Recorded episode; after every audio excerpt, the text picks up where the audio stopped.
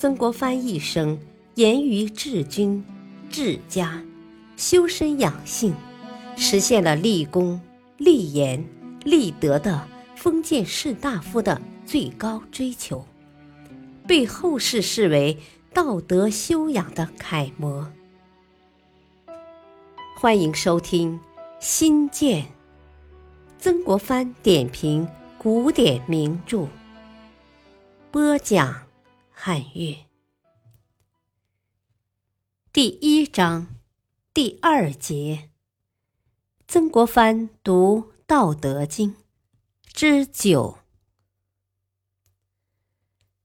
曾国藩认为，疼爱孩子的人慈爱自己的孩子，重视生命的人爱惜自己的身体，爱惜功劳的人积极从事工作。慈母对幼小的孩子想方设法给他幸福，就要用力为他除掉祸害。用力为他除掉祸害，就思虑精熟。思虑精熟，就能获得事情的道理。获得事情的道理，就一定能够成功。一定成功，行动起来就不迟疑。不迟疑就叫做勇敢。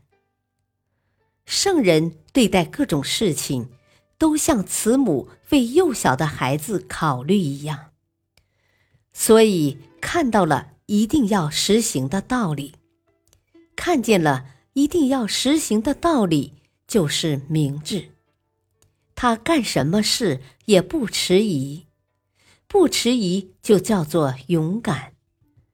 不迟疑生于慈爱，所以颇为赏识老子所说的“慈爱”，所以能勇敢。曾国藩认为，凡物体有形状的，容易剪裁，容易分割，拿什么来证明它呢？有形状就有短有长，有短长。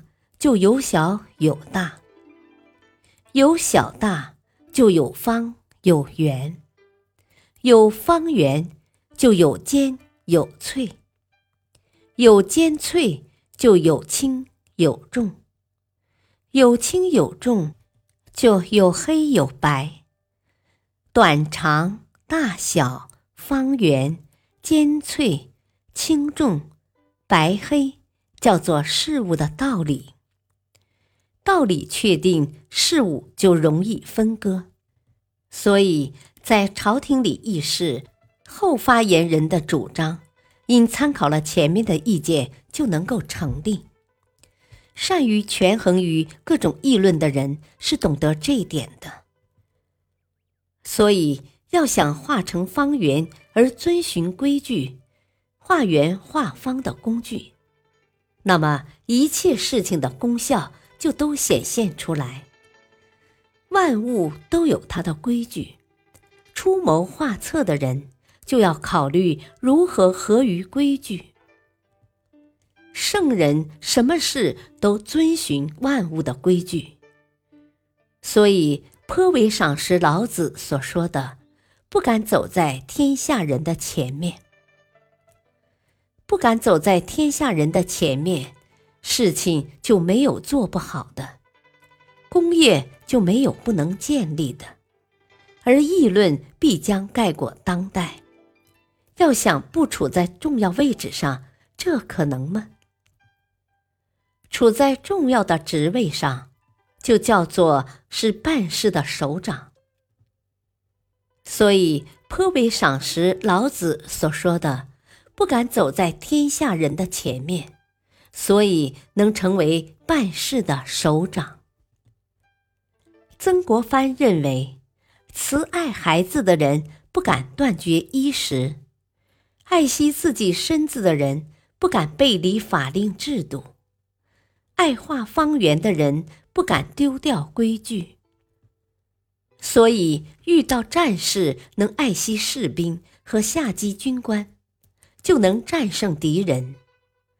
爱惜器械，就可以固守城池。所以颇为赏识老子所说的“慈”用于战争就能取胜，用于防御就能守固，能够保全自己而完全遵循自然法则的思想。所以天下的道都通过这种思想反映出来。假如用慈爱来保卫它，那事情必然万无一失。措施也无不妥当，也就可以称之为宝了。所以颇为赏识老子所说的：“我有三件宝，指慈、俭，不敢为天下先，常握而珍重之。”感谢收听，下期继续播讲曾国藩。读《道德经》，大道乃是正道。敬请收听，再会。